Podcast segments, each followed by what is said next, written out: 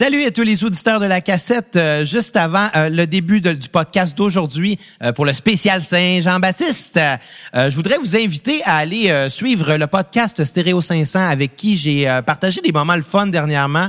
Je suis allé commenter des albums de David Bowie avec eux. Donc, les cinq albums euh, de David Bowie présents dans le 500 Gre- euh, Greatest Album of All Time du Rolling Stones Magazine. Bon, on dit que c'est long comme titre. Mais bon, euh, donc, ça a été vraiment agréable d'aller parler musique euh, avec ces, euh, cette équipe-là. Donc, je vous invite à découvrir ça. Ensuite de ça, je vous invite aussi à aller voir la dernière vidéo du YouTuber Luduc euh, qui parlait des mythes ou réalités sur les mousquetaires. Donc, je me suis joint à lui avec les autres musiciens du groupe Les Costauds pour démystifier un peu euh, ce qui se passait à l'époque des mousquetaires. Euh, C'était euh, très ludique et très agréable. Donc, je remercie Luduc. Et euh, maintenant, ben, passons au podcast d'aujourd'hui.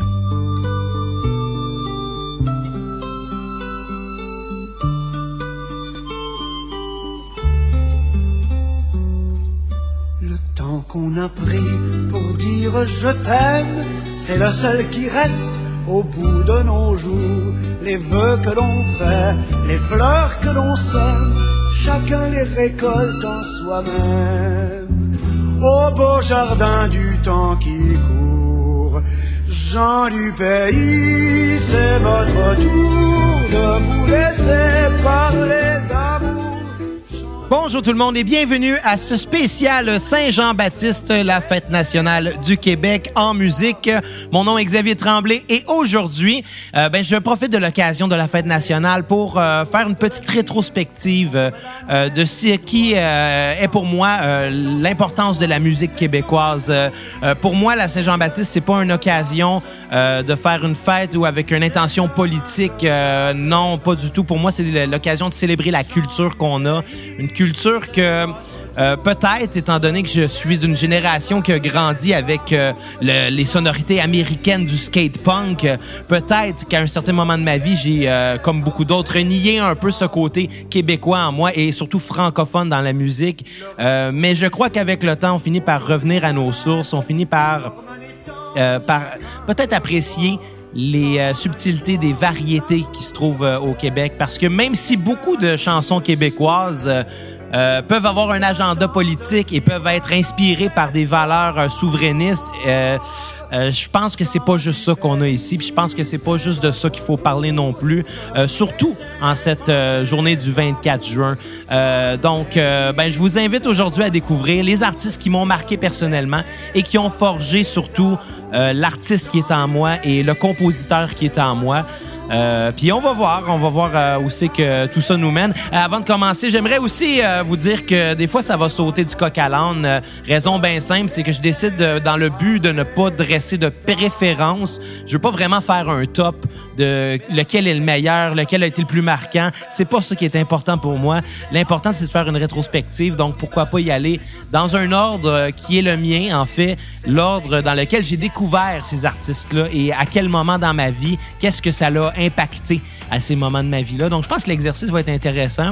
Je pense que ça va changer peut-être aussi euh, de plusieurs euh, tops qu'on peut retrouver. Euh, mais je vous avertis, des fois, ça va sauter du coq à l'âne, comme on a pu l'entendre dans la belle chanson de Gilles Vigneault. qui a, été chantée il y a quand même 45 ans aujourd'hui. C'est assez impressionnant. Mais bon, on passe du coq à l'âne et on va tout de suite à l'année de ma naissance, c'est-à-dire 1990. Euh, je pense que c'est une année importante. Je pense que ce que Jean Leloup a voulu exprimer dans cette chanson-là, c'est que la Terre et le monde euh, dans lequel on vit allait de l'avant. C'était le temps des communications, c'était le temps euh, de, découvrir ce qui se faisait à travers le monde. Puis ben, Jean Leloup n'est pas allé... où plusieurs auraient pu aller en suivant les pas de Félix Leclerc avec une guitare acoustique et à se mettre à chanter des textes poétiques. Pour lui, je pense que c'était pas ça qui était était sa mission, si on peut dire. Je pense que c'est un artiste qui, même à cette époque-là, était très accompli. Euh, et même s'il avait renié son euh, premier album, euh, il arrivait tout de suite après, un an plus tard, avec L'amour et sans pitié, qui était Euh, un très bon disque qui a fortement inspiré la majorité des artistes dont on va parler aujourd'hui, selon moi. Euh, pourquoi la majorité? Ben, c'est parce que, bien évidemment, il va y avoir des artistes euh, qui ont, euh, qui, qui ont, qui ont euh, eu leur carrière beaucoup plus tôt que Jean Leloup. Donc, euh, comme je l'ai dit, je le fais pas dans un ordre chronologique de sortie, mais bien dans un ordre chronologique de découverte. Et euh, comment j'ai découvert ça, Jean Leloup? Bien évidemment, c'est par la radio. Euh, la radio jouait beaucoup chez moi quand j'étais tout petit. Mes parents privilégiaient quand même beaucoup le français. Le français, je pense que je tiens ça de eux.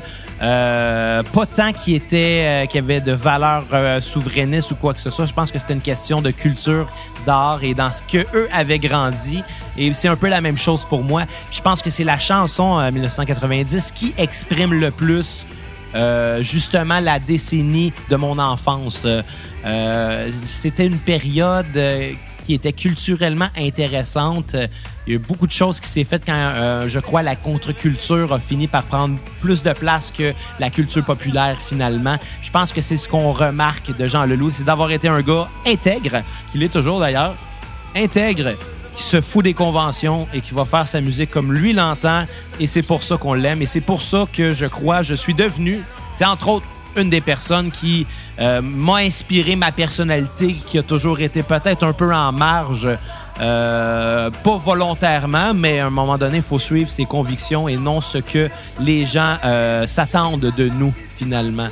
Donc, euh, je pense que c'est ce qui résume comment comment je, me sens face à cette chanson-là. Je pense que ça décrit une époque. Et surtout, ça me fait rappeler, avec la chanson qui va venir dans quelques secondes, ça me rappelle mon enfance, là, littéralement. Moi, je viens d'un petit village. Je viens d'un petit village euh, pas trop loin, euh, pas trop loin des lignes américaines. Un petit village qui s'appelle Saint-Chrysostome. Euh, qu'on disait tout le temps que c'est un petit village de rues, de, de- trois rues, parce qu'il y avait des petits commerces locaux. et à peu près ça dans le village. Le reste, c'était des maisons. Euh, genre de village que tout le monde se connaît. Puis à chaque année à la Saint-Jean-Baptiste, c'était les plus grosses fêtes que j'ai vues dans ma vie. Il y avait peut-être énormément de population dans ce village, mais tout le monde était là et j'ai jamais vu autant de monde réuni dans des places. Euh, à l'époque, la rue principale du village était littéralement bloquée. C'était devenu une rue pi- piétonnière justement pour les attractions qu'il allait avoir pour la journée, les petits kiosques, les food trucks, les chars allégoriques, les ballons. Euh, C'était la plus grosse fête de l'année. Et ça l'a un peu forgé mon, mon amour, je pense qu'on peut dire ça, euh, pour certains pans de la culture québécoise. Et euh, bon, comme la prochaine chanson va en témoigner, la vie dans un petit village, c'est quoi? c'est de se reconnaître dans ces chansons-là aussi. Donc, euh, c'est pour ça que le deuxième artiste dont je vais parler, les colocs, est aussi important euh, pour moi comme pour beaucoup de gens qui ont vécu dans des petits villages, parce qu'on se reconnaît dans ce genre de paroles-là. Euh, dans notre cas, la rue principale s'appelait Notre-Dame, elle s'appelait pas Saint-Cyril, mais il y avait quand même la caisse pop, il y avait quand même le magasin général, euh, et tout ça, ça a fini par un jour changé, puis à un moment donné, la petite quincaillerie du coin, qui avait toujours été une quincaillerie indépendante, opérée par la même famille de génération en génération, ben, elle a fini par être achetée par une bannière américaine. Euh, puis c'est la réalité des, petits villages. Euh, je crois que dans certains cas, si les gens veulent survivre économiquement, ils n'ont pas le choix de se plier euh, au système capitaliste, ce qui est un peu triste en soi. Puis je crois que c'est ça qui a été dénoncé dans cette chanson-là. Euh, mais pourquoi j'ai décidé de mettre cette chanson-là, c'est pas nécessairement parce que je me reconnaissais mon petit village natal là-dedans. Euh, je pense que c'est parce que c'est une chanson emblématique pour les colocs. Euh, je pense que les colocs est surtout le groupe le plus important des années 90 au Québec, si peut-être même au Canada. Euh, ça n'a pas la même importance, évidemment, au Canada que ça l'a été au Québec, mais ça a quand même été quelque chose de remarquable comme carrière. Et surtout, ce que, ce que, ce que j'ai de plus loin dans mes euh, souvenirs euh, de euh, la Saint-Jean-Baptiste, c'était ces fêtes-là où il y avait tout le temps un chansonnier qui était tout le temps le même à chaque année, que tout le monde connaissait, que je vois encore de temps en temps, que je croise, qui est super gentil, mais bon, ça, c'est un détail. Et évidemment, cette chanson-là revenait dans son set à chaque année, puis évidemment, c'était celle qui était le plus remarquée que tous les, les, les, citoyens du village, euh, j'allais dire les habitants, ça aurait été vraiment insultant. Tous les citoyens du, village les reconnaissaient. On écoutait ça en se bourrant de grillades, qui était la spécialité locale, qui est en gros du gros lard de porc, vraiment très gras, qui cuit sur de la braise. Euh, de quoi avoir des, des mots de foi le lendemain, puis euh, c'est pas aidé par la quantité industrielle de bière qui se buvait sur les sites de ces fêtes euh, nationales-là, qui étaient assez souvent dans une espèce de... C'était drôle, c'est comme un espèce de, de, de, marché aux puces qui était perdu au fond d'un rang, parce que tout était perdu au fond d'un rang dans ce village-là. Mais un genre de marché aux puces perdu au fond euh, euh, d'un rang qui, le jour de la Saint-Jean-Baptiste, servait euh, de terrain pour les festivités, pour le feu de camp, de feu de joie, pour, pour les feux d'artifice qu'on allait avoir là. Et surtout, comme c'était à la fin de l'année scolaire, c'est souvent les derniers temps, les dernières fois qu'on voyait certains de nos amis avant le mois d'août, avant la, la, rentrée scolaire. Donc, c'était tout le temps la fête, puis revoir nos amis à 5-6 ans, écouter de la bonne musique comme ça, à se bourrer de, de, de cochonneries, des grillades. C'est tellement... C'est bon, par exemple, mais c'est dégueulasse. puis parmi bon, ces groupes-là euh, qui avaient, euh, à cette époque-là, qui ont marqué, je crois, euh, le Québec des années 90, euh, en sortant du lot avec un côté rock, ben je pense qu'on peut pas passer à côté des Vilains Pingouins. Vilains Pingouins qui est un groupe qui dure depuis environ 30 euh, ans, si je ne me, trompe pas, euh, qui a toujours été leadé par le chanteur et guitariste Rudy Kaya. qui avait tellement un look de rocker il y a 30 ans. Dans, le clip de cette chanson-là, Le Train, on le voit avec son côte de cuir, ses cheveux longs, sa Gibson Explorer, pour chanter quelque chose de on s'entend quand même assez folk, assez euh, acoustique, comme l'héritage québécois nous euh, le dicte un peu. Hein. on tient un peu de ça. Je crois que la dernière révolution musicale qui, qui a eu, quand on parle de très grosse révolution musicale, l'appartenance musicale du Québec, peut-être est née de Félix Leclerc en quelque part. Il y a eu des inspirations de son bord aussi. Puis on peut pas nier aussi qu'avant ça, il y a eu, entre autres, la Bolduc qui a fait vraiment beaucoup de musique. Euh, mais quand on parle de musique populaire et qu'on ne va pas dans le folklore, je crois que la dernière euh, révolution musicale euh, était un peu avec euh, Félix Leclerc. C'est ce qui a amené le côté folk au Québec. Puis il faut l'accepter, je crois. Là. je sais que Bruno serait du genre à, à, vouloir passer à autre chose, puis à admettre qu'il y a d'autres choses qui ont été faites après. Puis c'est vrai qu'il y a autre chose qui a été faite, mais faut pas passer à côté de cet héritage-là de guitare acoustique euh, même si ça ne nous empêche pas, justement, comme Vilain Pingouin l'a fait, de rajouter une bonne dose de rock dedans avec des paroles où, encore une fois, on se reconnaît. Je crois que la force de la chanson québécoise, c'est avec euh, le large vocabulaire que la langue française euh, nous permet d'avoir.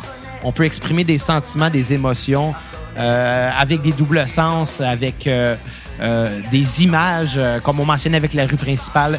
N'importe qui qui a grandi dans un petit village sait c'est quoi la vie d'un petit village. Puis n'importe qui se reconnaissait là-dedans dans cette chanson-là parce qu'il l'a vécu finalement. c'est la même chose avec le train du vilain pingouin. C'est le désir à un moment donné de tout lâcher, de sacrer ton camp, de plus te poser de questions, puis de vivre ta vie en, solitaire, en nomade, en aventurier. Je pense que tout le monde est peut-être passé un peu par là à une étape de nos vies où on cherche, parce qu'on a tous des périodes de nos vies où on se cherche. Euh, et cette chanson-là l'explique bien. Euh, j'ai d'ailleurs vu euh, Vilain Pingouin en spectacle il y a environ deux ans, je crois. Il y a deux ans, jour pour jour, en fait, à l'occasion de la Saint-Jean-Baptiste, euh, Vilain Pingouin était venu jouer avec euh, les Frères à cheval et avec Noir Silence euh, à la fin nationale, d'où je reste en ce moment. En ce moment, j'habite dans un petit village, encore un petit village qui s'appelle Saint-Michel, mais juste à côté, le village voisin, la ville voisine qui est Saint-Rémy, organise toujours beaucoup de festivités à l'occasion de la Saint-Jean-Baptiste. Et malheureusement, cette année, à cause du confinement, ben, on n'a pas le droit à ça.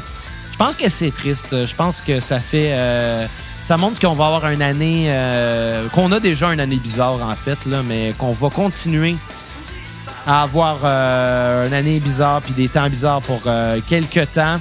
Mais un jour, on va pouvoir retourner dans des spectacles. Un jour, on va pouvoir aller encourager des artistes lo- locaux. Souhaitons-le. Euh, Puis comme Vilain Pingouin, qui est encore euh, là depuis 30 ans, euh, qui a maintenant plusieurs nouveaux musiciens qui n'étaient pas là à l'origine. Des musiciens même qui étaient probablement pas nés à l'époque du pic de Vilain Pingouin. Là. Pensez à ça. C'est fou, là. Euh, puis Rudy Kaya, qui malheureusement a eu des problèmes de santé, mais qui s'en remet. Donc, euh, souhaitons-lui encore des belles années et de la bonne musique, parce que, ouais, on a besoin que nos artistes québécois soient là. On fait un bond dans le temps. En fait, on va retourner longtemps en arrière, à l'époque des années 70 euh, et à l'époque de Beau Dommage. Pourquoi je parle de Beau Dommage? C'est que, euh, étant jeune, encore une fois, on est encore dans les années 90, euh, je commençais à fouiller dans les vinyles de mes parents. Même si la cassette était à la mode, même si le CD s'en venait et s'imposait tranquillement pas vite, mes parents avaient encore bon, un bon lot de vinyle. Puis je me plaisais à les fouiller là-dedans. Puis évidemment, à cet âge-là, parlais pas anglais. Euh, les artistes américains euh, ne m'intéressaient pas. J'avais environ 5-6 ans. Moi, je voulais entendre euh, des chansons comme Le Phoque en Alaska. Puis je voulais entendre des chansons comme 23 décembre. Parce que c'est des chansons que je connaissais, parce que j'entendais ma famille les chanter. J'entendais ces chansons-là à la radio. À l'occasion, bon, on a 23 décembre. Évidemment, ça joue à chaque année le 23 décembre.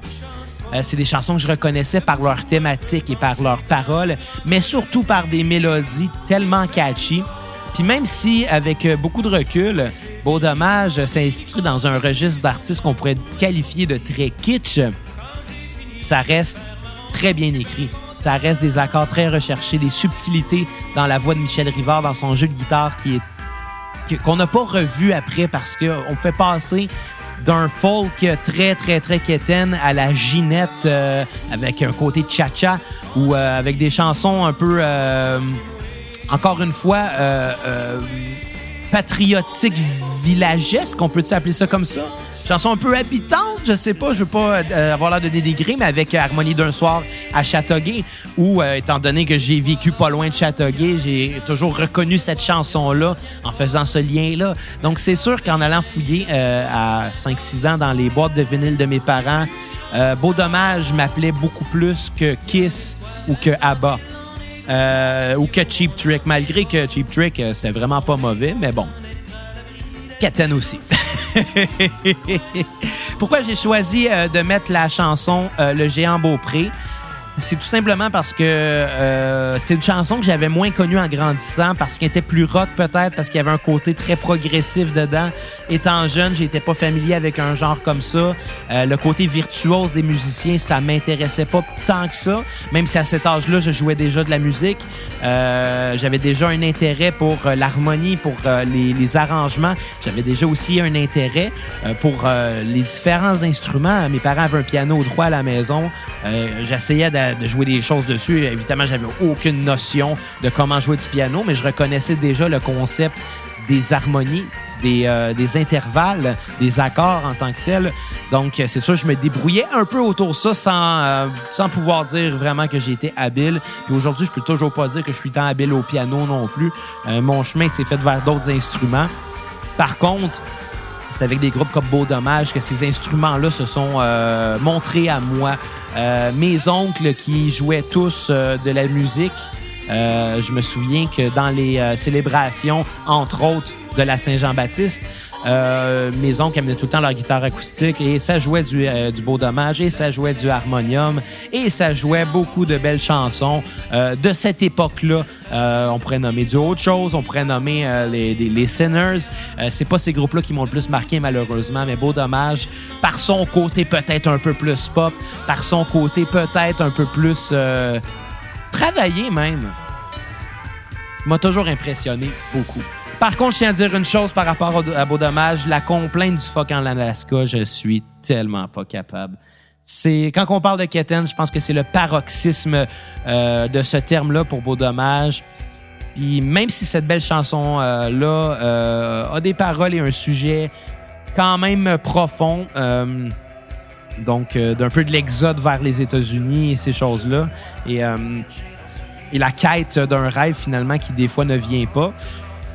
Euh, la métaphore avec le fuck ne m'a jamais touché, puis je trouve même ça un peu ridicule. Mais ça, bon, c'est moi et je veux pas dénigrer du tout le, travail de Beau Dommage, même si je l'ai fait. Euh, donc, ben, je m'excuse, Michel Rivard. Prochain artiste, ouais, j'ai oublié de dire depuis le début. Euh, pour Jean Leloup, on avait parlé de lui à l'épisode 55, 56 et l'épisode 235 avec son album L'étrange pays. Pour les colocs, on avait parlé de lui, euh, de, eux euh, à l'épisode 28 euh, dans le cas de l'artiste qu'on parle aujourd'hui. On a reçu leur, leur, guitariste Samuel Busque, donc du groupe Noir Silence, en entrevue à l'épisode 86. Donc, tous ces épisodes-là que je viens de vous énumérer, c'est encore disponible sur le fil RSS de la cassette, sur toutes les plateformes. Donc, si vous êtes intéressé à savoir euh, ce qu'on a pensé de ces albums-là euh, plus en détail, je vous invite à aller écouter ça. Et surtout, si vous voulez entendre l'excellente entrevue qu'on a eu la chance d'avoir avec Samuel Busque de Noir Silence, je vous invite à aller écouter ça aussi parce que ce gars-là a une humilité euh, que je n'ai jamais vue. On s'entend que leur chanson On jase de toi est une des chansons les plus chantées dans les karaokés dans les 20 dernières années. C'est une des chansons les plus reconnaissables de la fin des années 90 au Québec. Ça rentre profondément dans euh, la culture québécoise qu'on a depuis les 50 dernières années et plus. Donc, trois, quatre accords de guitare acoustique et des paroles où on se reconnaît parce que c'est l'essence de la chanson québécoise, le sentiment d'appartenance avec quelque chose qui nous est unique. Quand on parle euh, dans la chanson de Noir Silence d'écouter les records de la famille Simard, c'est pas un Américain qui va écouter ça puis qui va se reconnaître là-dedans, mais nous oui, parce qu'on sait c'est qui la famille Simard puis parce qu'on les a vus grandir. Euh, puis on a toujours, euh, on a tous vécu une période de transition dans notre vie où, euh, avec nos parents, peut-être, on se comprenait plus, euh, qu'on n'était pas à la même place, qu'on se reconnaissait pas dans les valeurs inculquées. Et c'est un peu ça que la chanson de Noir Silence essaie d'expliquer. le fait que tes parents veulent le bien pour toi, mais des fois, ils devraient des fois, ils vont peut-être un peu trop loin dans leurs inquiétudes. Euh, puis je pense que c'est ça que ça démontre, puis euh, c'est très bien comme ça. La confiance que les parents devraient avoir des fois envers leurs adolescents était bien démontrée dans cette chanson-là. Mais bon, c'est pas de cette chanson-là que j'ai décidé de mettre l'extrait aujourd'hui. J'ai décidé de mettre l'extrait euh, de la chanson Oubliée qui se retrouvait sur l'album Immortellement Célèbre, leur dernier album qui ont sorti, je crois, en 2008 environ. et la raison est simple, c'est que à cette époque-là, euh, J'étudiais la musique euh, au Cégep Marie-Victorin euh, à Montréal-Nord. Euh, et dans ce, ce, ce programme-là, il y avait un cours qui se nommait Gestion de carrière qui était enseigné par nul autre que Samuel Busque, guitariste de Noir Silence. Et, et à cette époque-là, cette chanson-là, Oubliée, jouait souvent à la radio, au restaurant où je jouais. Euh, j'étais tout le temps, euh, je l'avais tout le temps dans, la tête. Je trouvais que c'était excellent. J'avais pas fait le lien que c'était le même groupe qui chantait On jase de toi. Donc cette chanson-là montrait une énorme évolution dans la carrière du groupe. Ça a marqué une cassure. Il arrivait avec un album concept très très très rock, une bonne dose de hard rock très froid, des tons de guitare très très très bien travaillés des drums punchy. On avait un album digne euh, des, des, des, des, plus grand groupe international avec un groupe euh, que malheureusement plusieurs avaient peut-être sous-estimé. Euh, et je lui en avais parlé à, Samuel à cette époque-là, à quel point cette chanson-là m'avait marqué. Euh, et il est toujours resté très humble par rapport à ça. Euh, c'est pour ça que quand on l'a reçu à la cassette, j'étais très content d'avoir l'opportunité de jaser de sa carrière avec lui et de lui dire aujourd'hui on jase de toi, Sam. ouais. Je vous invite quand même. Épisode 86, euh, c'est honnêtement dans le top 3 des euh, entrevues dont je suis le plus fier à la cassette, euh, des invités dont je suis le plus fier d'avoir reçu. tout simplement parce que cet homme-là était fantastique à recevoir. Mais bon, peut-être aussi que c'est parce qu'on se connaissait déjà depuis quelques années et qu'on était content de se revoir. Fait que bon, peut, ça peut expliquer ça. Prochain artiste dont je vais vous parler, euh, je vous cacherai pas que c'est un artiste que j'ai beaucoup moins écouté. Euh, donc, je parle de Okume. Euh, par contre, les grandes chansons euh, d'Okume, qu'on parle de Dis-moi pas ça, qu'on parle de À l'enfant que j'aurai, qui se trouvaient tous les deux, je crois, sur le premier album qui s'intitulait Okume, dont la chanson qu'on entend en ce moment est tirée.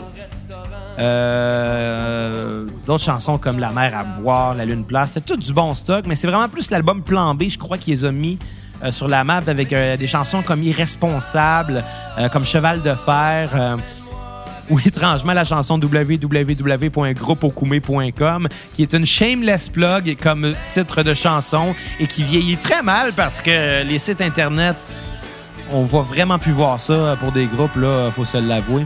Mais bon, reste que tout en étant euh, de la chanson québécoise populaire, on avait un côté rock, on avait un côté un peu à la Radiohead qu'on retrouvait dans ce son-là. On peut se dire que la gang euh, de Jonathan Pinchot, euh, qui était le, le leader du groupe à l'époque, s'inspirait de ce qui se faisait à l'international. On pourrait penser aussi à Projet Orange à la même époque, qui s'inspirait beaucoup de ce qui se faisait à l'international. Mais je pense que Okume a peut-être plus marqué. Euh, je pense que Okume avait des thèmes aussi euh, plus, plus matures.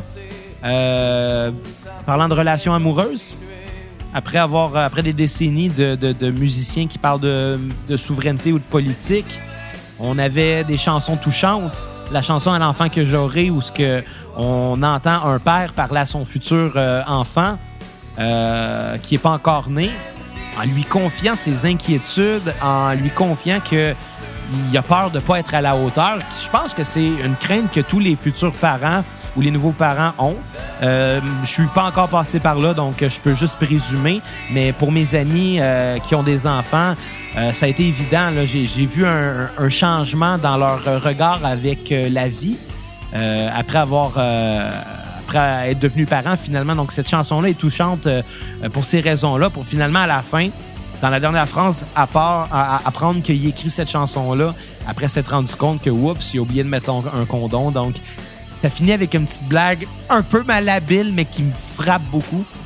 J'ai toujours trouvé euh, ces chansons-là touchantes. Puis malheureusement, j'ai pas suivi plus euh, ce que euh, Jonathan Pinchot faisait par après. Parce que les chansons que j'ai entendues, sans, être mauvaises, honnêtement, ça ressemblait beaucoup à du Okume. Euh, avait pas cette petite étincelle-là que, que, que je recherchais peut-être. Euh, ou était peut-être un peu trop radio-friendly, ce qui est pas une mauvaise chose, mais à l'époque où j'entendais ces chansons-là à la radio, justement, euh, ça venait un peu moins me chercher. Donc, euh, euh, voilà. Donc, je pense qu'on peut dire que le groupe a, a sur moi au moins eu une importance plus importante, plus grande, excusez-moi, une importance plus importante. Hein? Je fais-tu de la radio AM ou pas? Non, euh, a eu un impact plus important sur moi, euh, surtout à un jeune âge, parce que ces chansons-là sont sorties en 99-2000.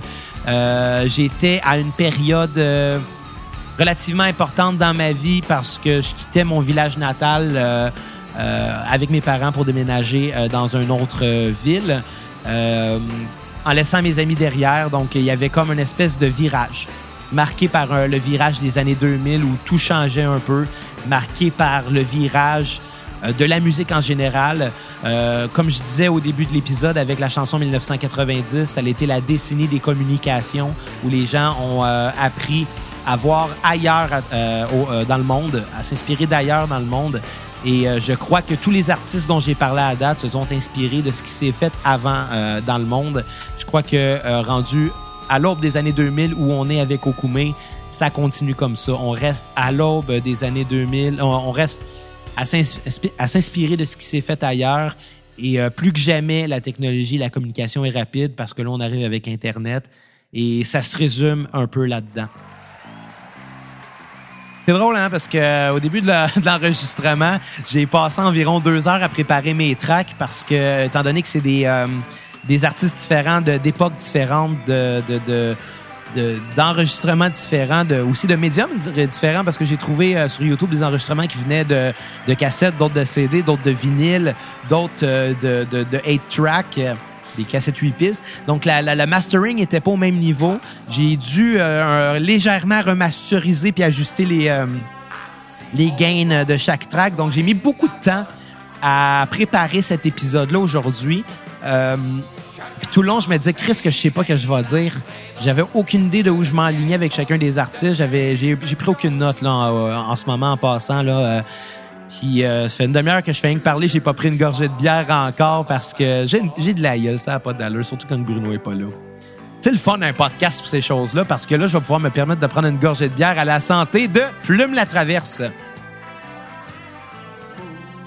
Donc, Plume, hein, il boy à rentrer. euh, je bois, euh, une Corona en ce moment que j'ai payé vraiment pas cher. Je pense que l'épidémie de coronavirus a vraiment nuit au marketing de Corona. J'ai trouvé une caisse, je pense, de 24 à 25 pièces. C'est, je trouve ça très drôle. Puis pourquoi je parle de bière euh, sur du plume la traverse? Ben, je pense que lui, c'est, euh, je pense, licorne. Je pense beaucoup, hein? Hein, je pense? non, euh, Plume, c'est euh, définitivement l'icône de la contre-culture euh, des 50 dernières années. Euh, partout où euh, fallait faire quelque chose correctement, lui, il faisait à sa façon, il faisait à l'inverse. C'est pour ça que les gens l'aiment.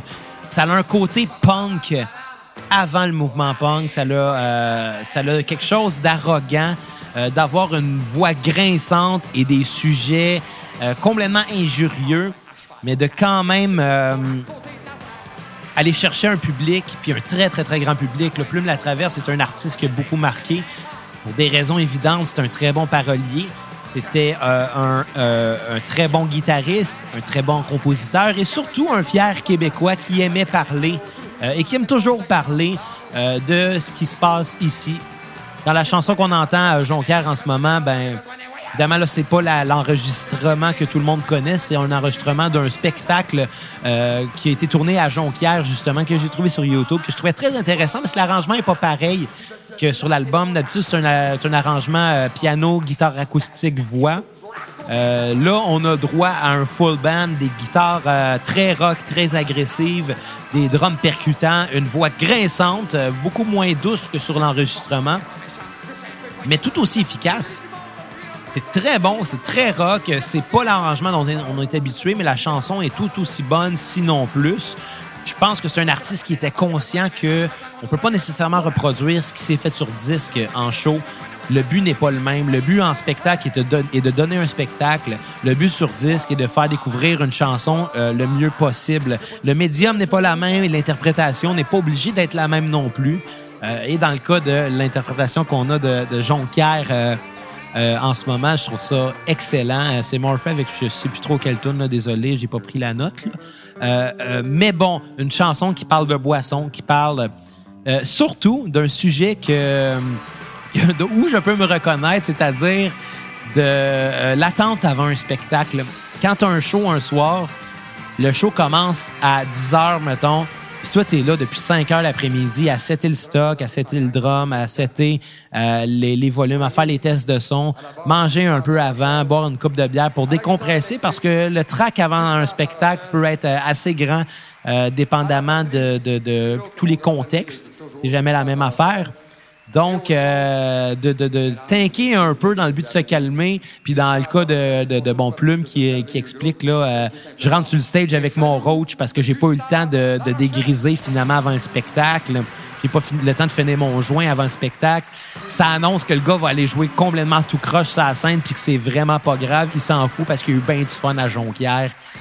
Ce feeling-là, tous les, tous les musiciens euh, du monde du rock, je crois, l'ont euh, déjà euh, eu.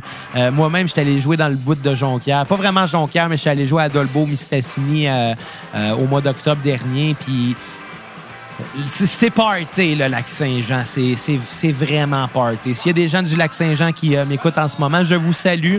Vous êtes, vous êtes le fun. Vous êtes vraiment le fun. C'est un monde à part. J'adore ça. Je vais retourner jouer au lac Saint-Jean euh, prochainement, euh, aussitôt que le confinement euh, va se terminer, j'espère. Puis comme dans l'histoire de Plume, ben ce soir-là, je peux vous dire que j'ai probablement viré la plus grosse brosse de ma vie. Ouais, c'était quelque chose. mais ça m'a pas empêché de jouer puis de donner un bon spectacle. hein. Le professionnalisme des musiciens vous impressionnera toujours.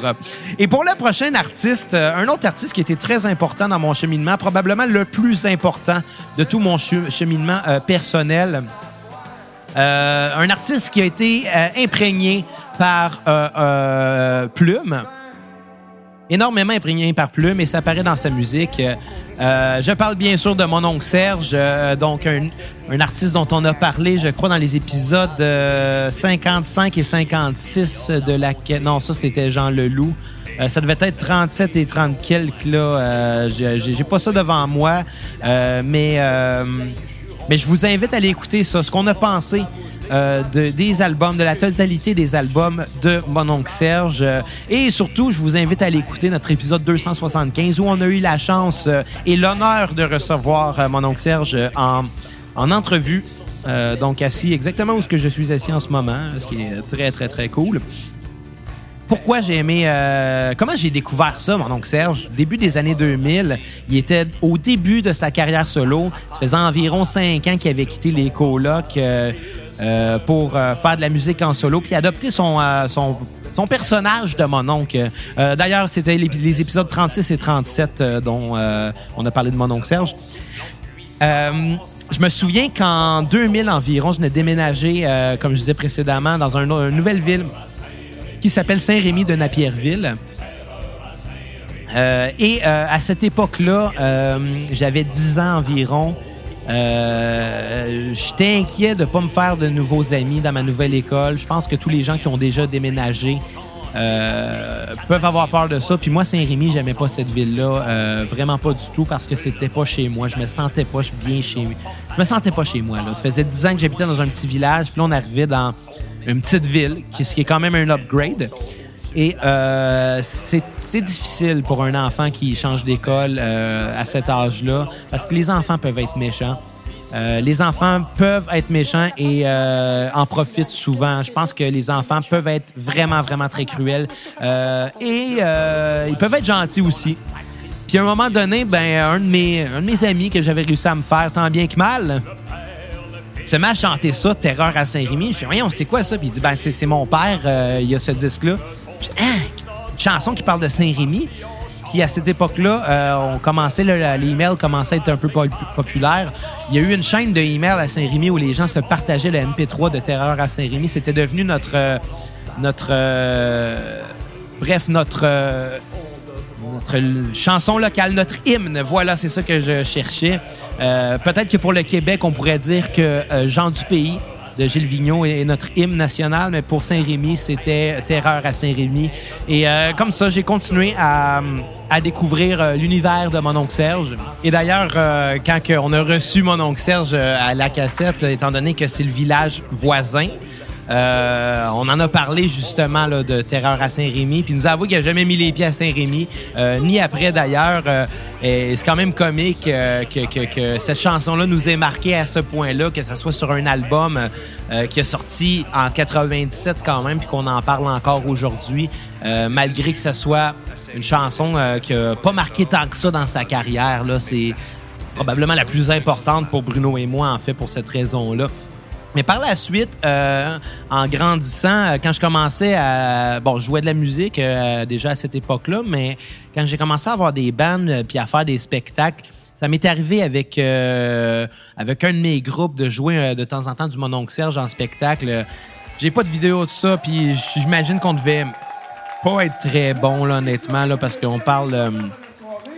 euh, peut-être de 2006-2007. On n'avait pas beaucoup d'expérience de scène, malgré que j'avais quand même fait beaucoup de spectacles euh, déjà là dans ma vie. Euh, je pense qu'on manquait peut-être euh, euh, de vision, voilà, ou je sais pas trop quoi, mais bon, de toute façon, l'important dans la vie, c'est de grandir, puis d'apprendre, euh, puis de s'améliorer. Puis euh, c'est ça qu'on a fait. Mais... euh, mais quand on avait commencé à jouer ces choses-là euh, avec euh, ce groupe-là à l'époque, j'avais fait le lien, j'avais allumé que ah oui, c'est le même gars que la chanson de Terreur à Saint-Rémy, puis je trouvais ça très comique que ça revienne.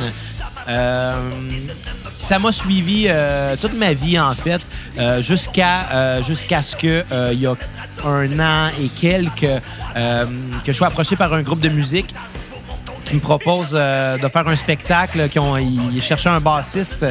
euh, et euh, ce groupe-là, dans le fond, faisait la première partie de mon oncle Serge. J'ai dit, ben oui, oui, je vais le faire. Et bon, ce soir-là, j'ai eu l'occasion de discuter beaucoup avec Serge, qui m'avait confié qu'il avait besoin de quelqu'un, un figurant pour un vidéoclip. Le vidéoclip de la chanson Colonel Sanders. J'ai dit, moi, je vais le faire, ça va me faire plaisir. J'ai congé cette journée-là. Donc, cette journée-là, j'ai eu la chance euh, de, de- de passer une journée euh, de tournage avec un idole de jeunesse, euh, puis apprendre à le connaître, de réaliser que c'est vraiment un très bon gars et beaucoup plus que qu'est-ce que son personnage de scène laisse paraître. Par la suite, quelques mois plus tard, j'ai eu l'occasion aussi de jouer encore une fois dans le vidéoclip, cette fois-là de Tout le monde se crisse de mon oncle Serge, qu'on entend en ce moment. Euh, un autre, euh, un autre euh, expérience de tournage qui était très intéressante. Cette fois-là, il y avait aussi d'autres membres de mon groupe Les Costauds qui étaient là. Donc, si vous êtes attentif dans le vidéoclip, on peut apercevoir quatre des costauds sur cinq. Là, donc, mais bien caché. Je pense que c'est moi qu'on voit le mieux, par contre. Mais bon, donc, oui, tout le monde se crisse de mon oncle Serge, qui est qui montre ce qu'est ce, ce personnage-là qui est euh, souvent la troisième personne pour démontrer, je pense justement, mettre l'emphase du fait que c'est un personnage, un, perso- un personnage injurieux qui va se permettre de dire ce qu'il veut parce qu'il s'en fout finalement, euh, qui contraste avec l'homme euh, un peu timide. Qui, est, Serge finalement. Euh, Puis là, évidemment, là, je parle comme si euh, je le connaissais beaucoup. Il était peut-être juste un peu relax, puis il est pas si timide que ça dans la vraie vie. Je le connaissais, je le connais pas tant que ça non plus. Mais bon, je connais quand même bien sa carrière et euh, tout ce qu'il a fait. Parce que, comme je le disais au début de la chanson Terreur à Saint-Rémy, c'est probablement l'artiste québécois qui m'a le plus marqué et qui continue à me marquer année après année. Puis euh, je me le cacherai jamais. Euh, et tant mieux. Tant mieux parce que ça en prend un. Tant mieux que ce soit un gars qui se fout un peu des conventions euh, et qui a pas peur de faire les choses par lui-même. euh, et, voilà, et voilà, qui est tout le temps très bon et très intéressant. Allons finir la, la, la, la chanson comme petit extrait. Quoi qu'il est pas mal fini.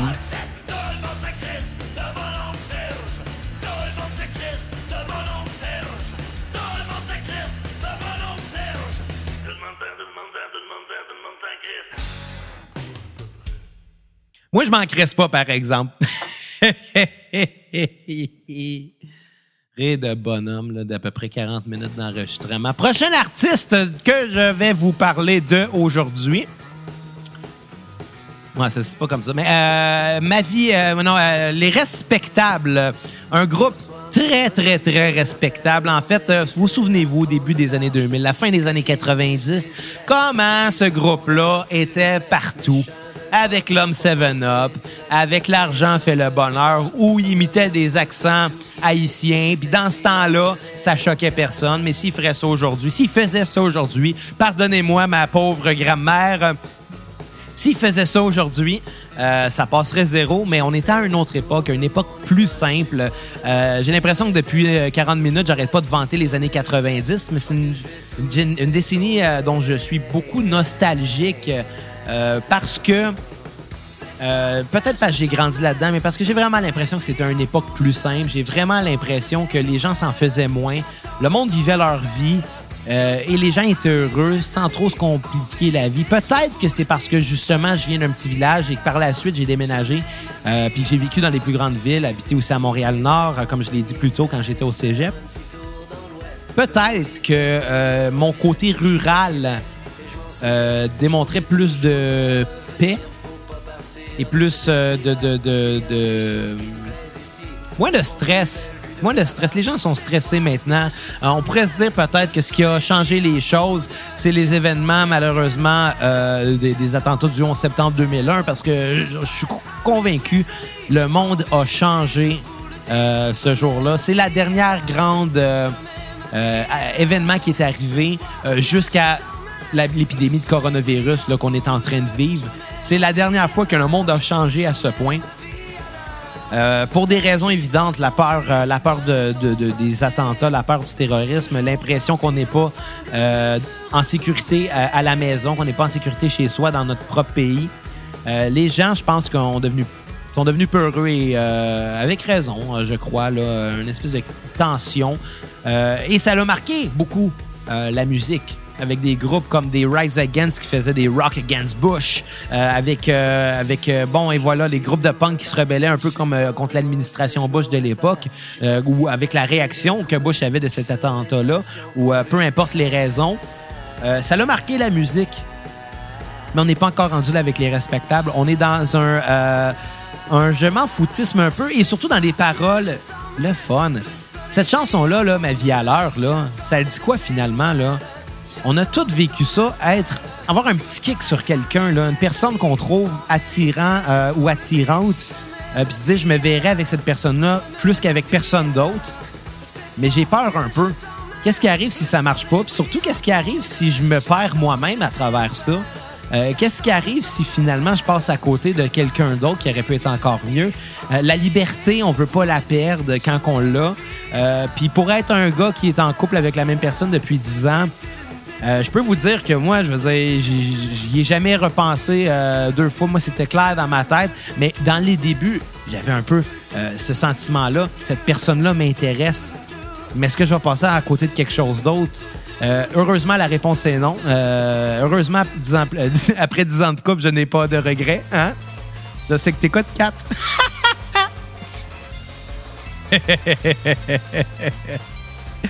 Non, mais c'est ça pareil, là. Je veux dire, euh, comme je mentionnais, la chanson québécoise, c'est se reconnaître dans les sujets. Et euh, avec Ma vie à l'heure, je pense que beaucoup de gens se sont reconnus. C'est la peur de l'amour. C'est quoi? C'est ça.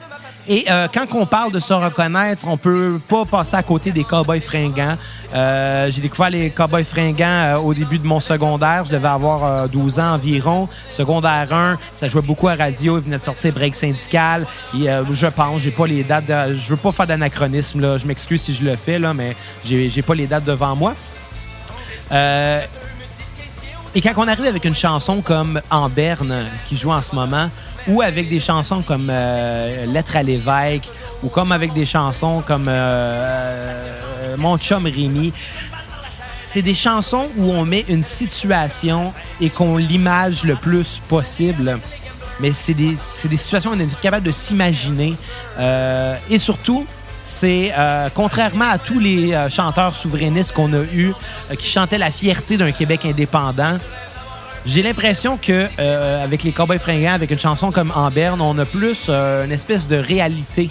Euh, sont plus réalistes face à la situation du Québec. Puis même si ça serait beau d'avoir un pays, euh, même si ça serait beau d'être souverain, ben là, la réalité, c'est que ça a été non deux fois. On est cinq ans après le, dernier référendum. Et il y a une petite écœur en titre, puis on réalise que finalement, oui, c'est bien beau, mais il y a des problèmes à régler avant toute chose. Puis c'est quoi le Québec finalement? C'est une nation parfaite? C'est euh, une province parfaite? C'est-tu, euh, c'est-tu la meilleure place à vivre au monde? Non, la réalité, c'est c'est la place où on vit. On l'a pas choisi, puis on vit avec ses qualités et ses imperfections.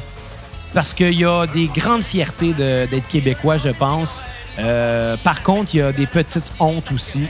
Il n'y a rien qui est parfait. Dans les dernières, les dernières semaines, on a vécu beaucoup de sujets liés euh, au racisme euh, avec notre premier ministre qui dit que ça n'existe pas au Québec du, du racisme euh, systématique, alors qu'on ne peut pas passer à côté de des centaines d'années d'histoire où on a réduit le peuple amérindien à un peuple de sauvages, finalement, en les mettant dans les reclus dans les réserves, en les, leur, leur leur- leur privant d'eau potable aussi.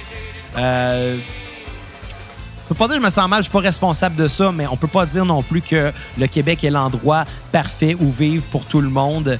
Ça serait de jouer à l'autruche pour ça. Puis c'est exactement ce que les Cowboys fringants nous, euh, nous expliquent dans cette chanson-là. Pas dans ces mots-là, pas dans ces exemples-là, mais c'est un peu ça. C'est OK, finalement, c'est quoi le Québec moderne? C'est vraiment ça, là, ben j'ai pas cette fierté-là, malheureusement. Puis je pense que c'est un vent de fraîcheur d'avoir. euh, un groupe qui, euh, dans la force de l'âge qu'il y avait à cette époque-là, euh, on parle de quand même il y a 20 ans environ, euh, d'avoir cette rage-là, mais de lier ça avec de la musique qui est très proche de nos racines, je trouve que c'est le, le- le- le- le- le meilleur crossover qu'on pourrait avoir. Pardonnez-moi le terme de, crossover. Je vais avoir des anglicismes, là, pareil, même si c'est la fête du, du Québec. C'est ça. Je me forcerai pas plus que ça. Je suis mes idées, fait que je lis pas de texte, puis tout, là, j'improvise. Fait que euh, love you pareil, gang. faut vraiment que Bruno revienne dans ce podcast-là éventuellement. Là, ça, commence, à être lourd à parler tout seul, mais j'ai du fun pareil. Euh, mais bon, les Cowboys fringants qui nous ont euh, donné plusieurs grands albums, grands albums. Euh, Montel Capri en est un, Break Syndical en est un. Je suis de ceux qui aiment beaucoup la grand-messe aussi, même si Bruno pourrait dire que ça l'a pris un petit... Bah, bon, qui est moins bon finalement. Même, je serais prêt à dire que l'expédition était quand même bien. Par contre, euh, je trouve que les Cowboys fringants se répètent beaucoup maintenant et non plus l'originalité, les idées qu'il y avait avant. Euh, et ça, je déplore un peu ça parce qu'ils ont jamais été aussi haut dans leur popularité.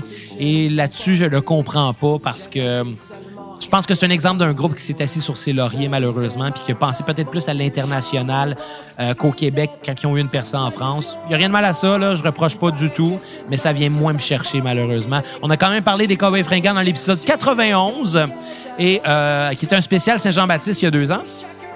Et on a aussi parlé de leur dernier album, Les Antipodes, euh, dans l'épisode 234 plus récemment. Euh, spoiler alert, on n'a pas trippé sur cet album-là du tout. Maintenant, prochain groupe, un autre groupe qui euh, va aborder le nihilisme euh, derrière la culture québécoise et derrière surtout la réaction du monde québécois à la dépression, à l'écœurantite, à je sais pas trop quoi. les vulgaires machins avec la chanson Triple meurtre et suicide raté sur l'album Break syndical. Euh, oui, excusez-moi, je me suis trompé de ligne. oh, spoiler! Euh, avec l'album Aimer le mal. Donc, euh, euh, les vulgaires machins que j'ai découvert sur Casa, genre au début de mon secondaire, quand je m'intéressais beaucoup au punk. Et que je découvrais que le punk, ça existait au Québec aussi, puis que ça pouvait être encore plus euh, dans les dents, ça pouvait être encore plus arrogant, ça pouvait être encore plus nihiliste. Et au début de l'adolescence, quand on commence à vivre la puberté et ce que, ce que ça peut amener comme émotion, euh, ces chansons-là venaient me chercher.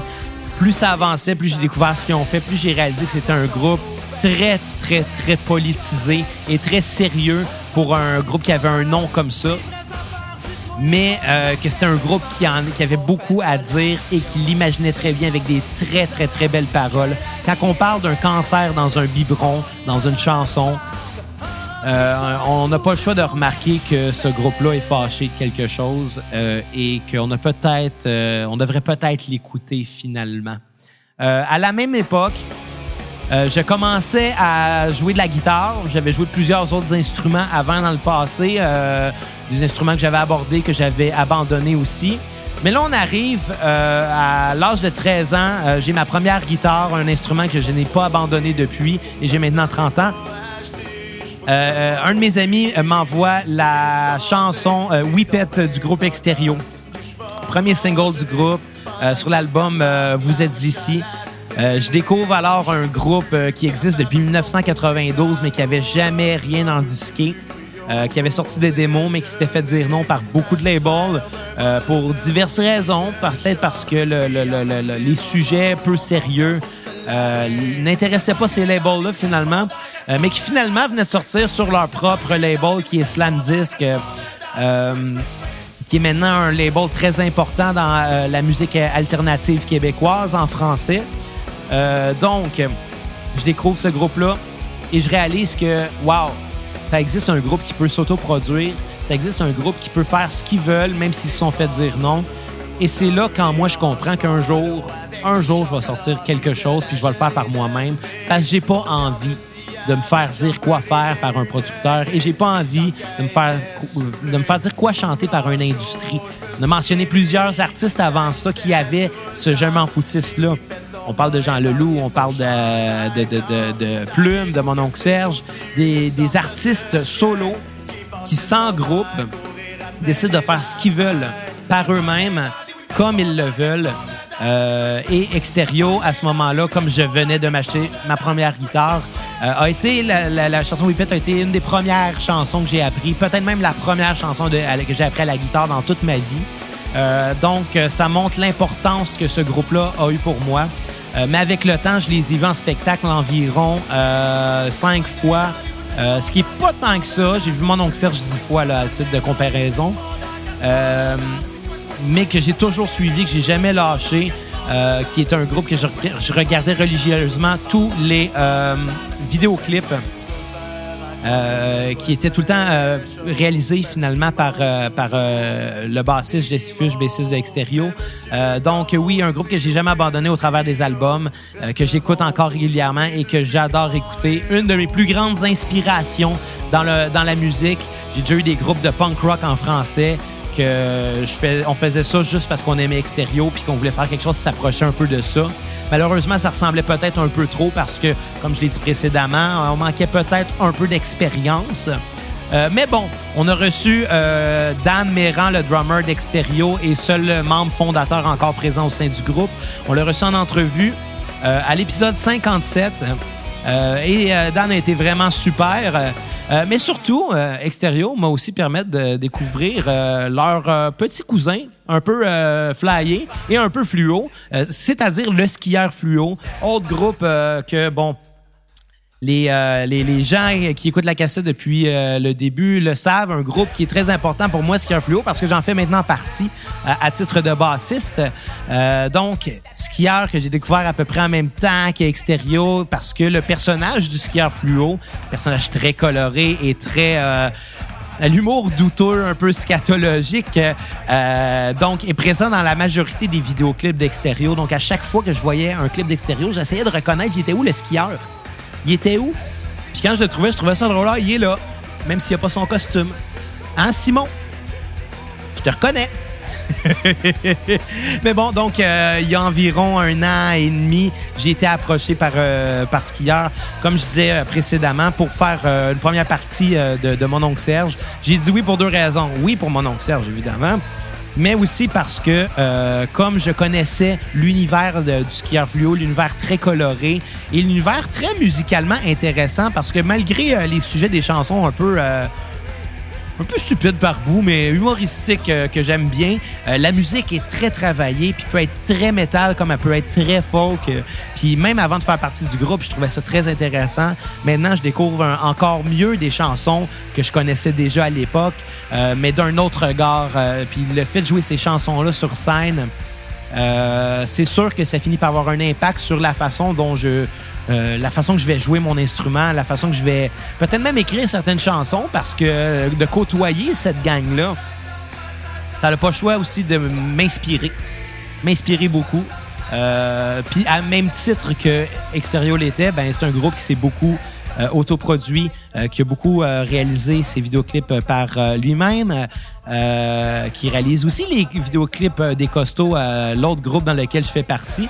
Donc, ouais, belle gang, des gens très sympathiques avec qui j'adore partager la scène et avec qui je souhaite partager la scène encore longtemps. Donc, je vous salue les boys. Puis bon, une chanson qui parle d'un serpent qui s'appelle Julie, moi je trouve ça drôle. Puis d'ailleurs, euh, pourquoi j'ai pris la chanson euh, Serpent dans, la liste? C'est juste parce que c'est une des chansons que j'ai jamais joué avec le groupe. Donc, euh, c'était pour pas avoir l'impression de plugger quelque chose que je faisais aussi, alors que c'est clairement ça que j'ai fait. Mais bon, ça, c'est un léger détail. donc, comme mentionné précédemment, j'ai commencé à suivre mon oncle Serge assez jeune, vers les 10 ans. donc, quand j'étais vers les 16-17 ans, euh, mon oncle Serge a sorti un premier album, ou peut-être avant ça, euh, un premier album avec le groupe Anonymous, groupe de métal euh, québécois. Anonymous qui était composé des jumeaux Oscar et Daniel Souto, deux jumeaux d'origine espagnole. d'un, je crois, chilien au drum, qui est Carlos Araya, et de Marco Cagliari, chanteur italien, à la guitare aussi. Donc, ces quatre gars-là qui ont décidé de chanter en français parce que probablement qu'eux aussi, toute leur vie, euh, ont été inspirés par la chanson québécoise et euh, se sont dit on va mettre ça euh, de l'avant parce que même si on est d'autres origines, ben on est des Québécois. je parle pour eux autres, c'est peut-être pas ça qu'ils se sont dit, mais bon. mais donc, en, suivant un peu plus mon oncle Serge, en écoutant l'album L'Académie du Massacre de mon oncle Serge et Anonymous, ben, c'est sûr que j'ai été intrigué par ce groupe-là. Euh, je ne suis pas le plus grand fan d'heavy metal ou de, de, trash metal. Euh, je suis pas un fan de metal en général même. Mais euh, un soir, en allant voir un show de mon oncle Serge Anonymous, je crois en 2007, 2008, Non, pas vrai. C'était en 2020. La journée de ma fête de, 20 ans, je suis allé. Euh, euh, pas en 2020. en 2010, la journée de la fête de mes 20 ans, je suis allé voir mon oncle Serge Anonymous euh, à Saint-Hyacinthe, aux haricots. Et d'ailleurs, anecdote, la première partie, c'était skieur fluo. Comme quoi, tout est dans tout dans vie.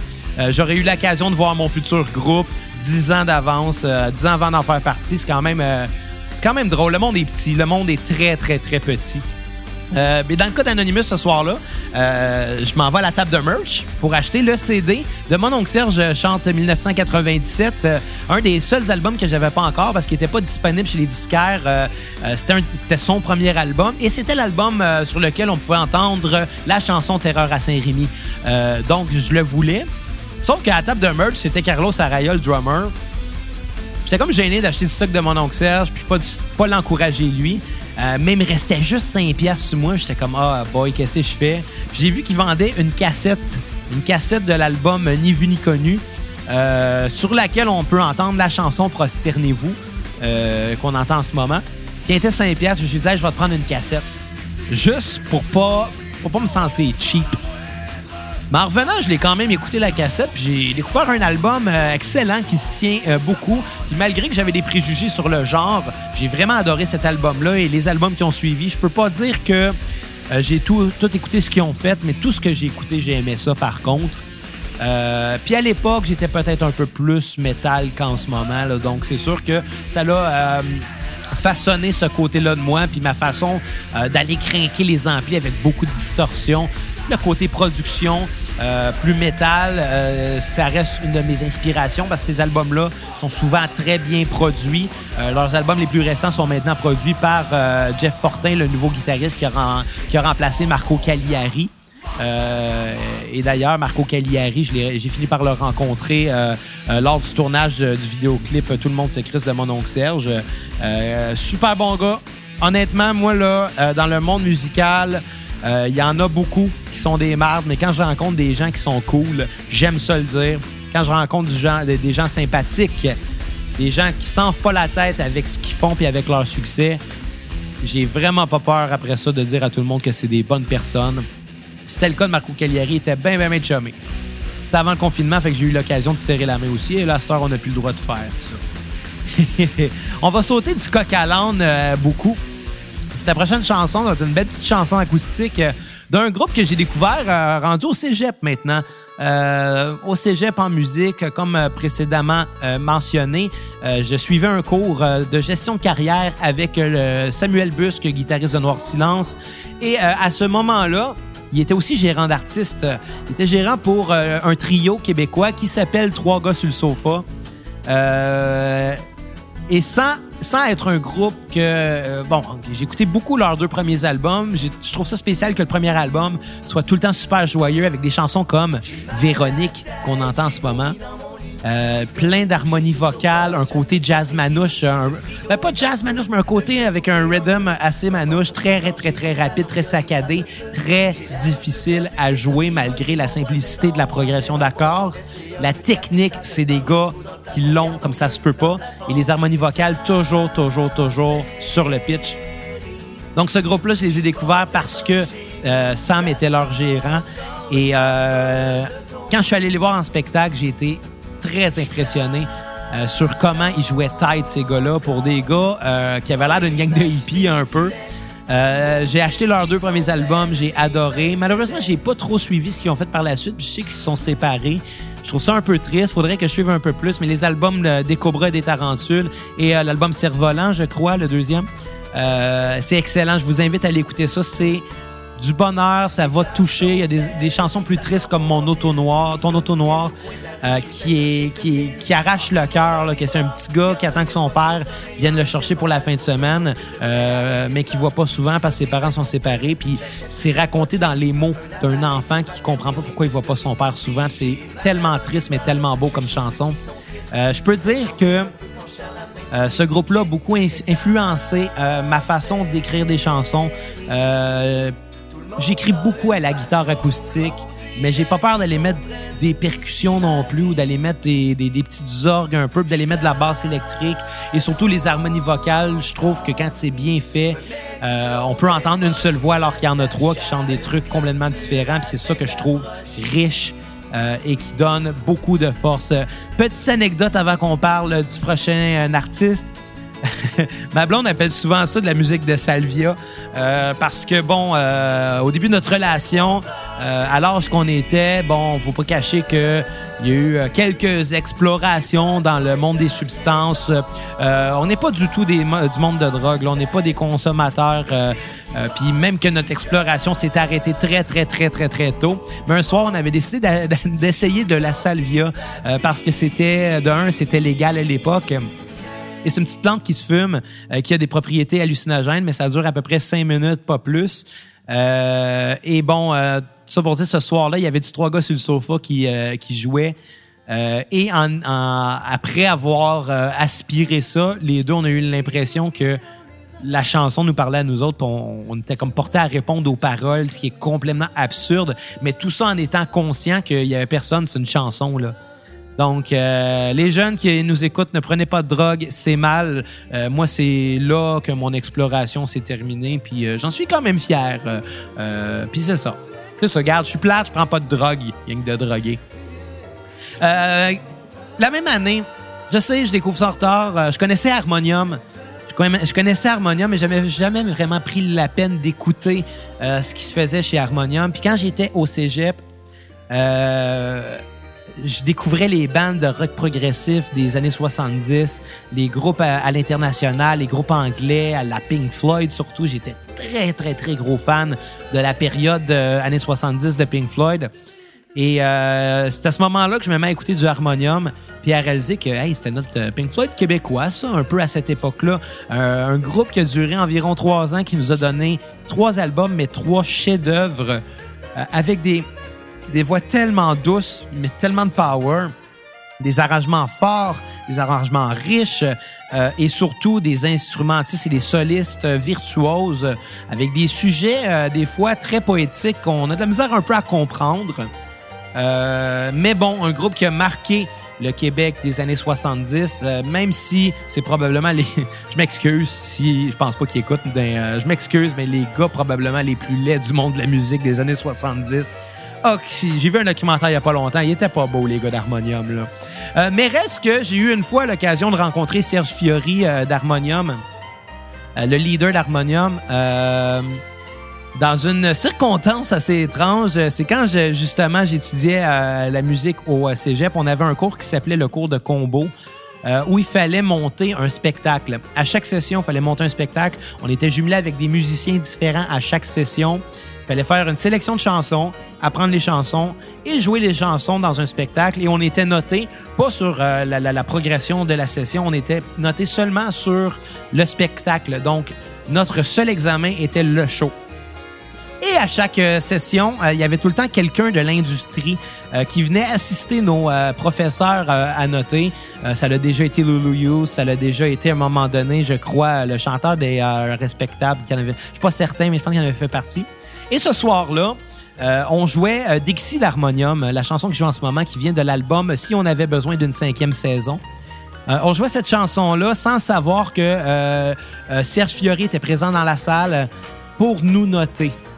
Euh, on l'a remarqué en rentrant sur scène, en sachant que c'était la sixième tune du set. Euh, donc, les cinq premières tunes, on a été stressés comme ça se pouvait pas. La sixième est le moment où j'ai été le plus nerveux sur une scène dans toute ma vie. Euh, ce qui est pas peu dire. Euh, mais on a eu une bonne note. Et euh, pour l'anecdote, dans ce groupe-là, il y avait moi à la guitare, il y avait Ariane Laniel qui chantait dans Mixmania 1, euh, qui jouait à la... qui chantait en fait.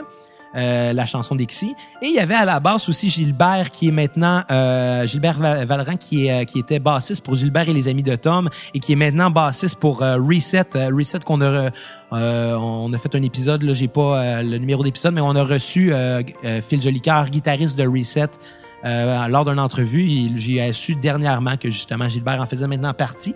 Le monde est petit. Le monde est petit, puis on suit tous des, euh, euh, des chemins complètement différents, même si on a la même passion qui nous anime. Et ça, je trouve ça magnifique. Euh, on avait parlé d'harmonium lors de l'épisode 92 euh, et je vous invite à aller écouter ça. C'était un autre spécial Saint-Jean-Baptiste un an plus tard. Ben, je, ouais, je pense que c'était un spécial Saint-Jean-Baptiste. Je suis plus certain. là. C'est pas tant important. Avant-dernière artiste dont je vais parler aujourd'hui, euh, Malajube, que j'ai découvert euh, un petit peu sur le tard, euh, en fait, dans le, dans, euh, dans le contexte du groupe du, du cours de combo au cégep. Quelqu'un avait proposé la chanson Montréal moins 40 de Malajube. Chanson que je ne connaissais pas, que je trouvais excellente quand j'ai entendu ça et qui m'a poussé à aller découvrir un peu ce que Malajube faisait.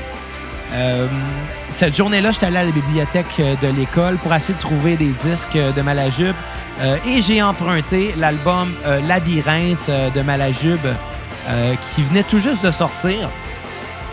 J'avais absolument aucune attente pour une des rares fois de ma vie. Et ça a été une révélation dès les premières notes de piano de la chanson Ursuline qu'on entend en ce moment. Ça a été littéralement une révélation. Cet album-là, je l'ai écouté, je l'ai réécouté, je l'ai ré-ré-réécouté. Euh, j'ai pratiquement pas écouté le premier album. Euh, j'ai un peu écouté euh, Le Trompe-l'œil, qui est le deuxième. J'ai un peu écouté La Caverne aussi, qui est le troisième. Mais euh, Labyrinthe, j'ai usé le CD. Euh, j'ai cherché des années pour avoir euh, euh, cet album-là en, en format vinyle. Euh, c'était pas trouvable, c'était euh, c'était discontinué depuis des années. Le groupe n'existe plus, donc euh, il y a plus de pressing euh, qui se fait non plus. Euh, donc, euh, ouais, ça a été un peu euh, une tristesse pour moi de chercher ça pendant longtemps, jusqu'à temps que ma blonde Kat euh, euh, m'offre ça pour Noël euh, il y a deux ans environ. Euh, L'album Labyrinthe de Malajube, qui est probablement une plus grande fierté de ma collection de vinyles parce que c'est un album hallucinant je vous recommande d'aller écouter. On reconnaît beaucoup l'in- l'inspiration, encore une fois, de Pink Floyd. C'est très planant, c'est très proggy, mais ça se noie dans un océan de reverb et c'est ça qui donne le côté garage qu'on aime chez Malajube, avec des paroles qui font souvent absolument aucun sens, mais que on les comprend pas de toute façon tellement il y a du reverb. La voix devient un accessoire en tant que tel. Euh, donc, c'est le premier, le premier artiste québécois dont on a parlé à la cassette. Euh, C'était lors de l'épisode 11. Je vous invite à l'écouter. On a critiqué la totalité des albums. C'est sûr que quand je parle d'épisodes de la cassette vieux comme ça, de nos débuts, je suis pas tout le temps fier non plus. Puis je le sais que on avait tendance à étirer beaucoup à l'époque, à faire des épisodes un peu trop longs. Euh, mais bon, cet épisode-là en est un qui était très bien euh, parce qu'on aimait le groupe. Puis euh, je vais vous laisser en juger par vous-même.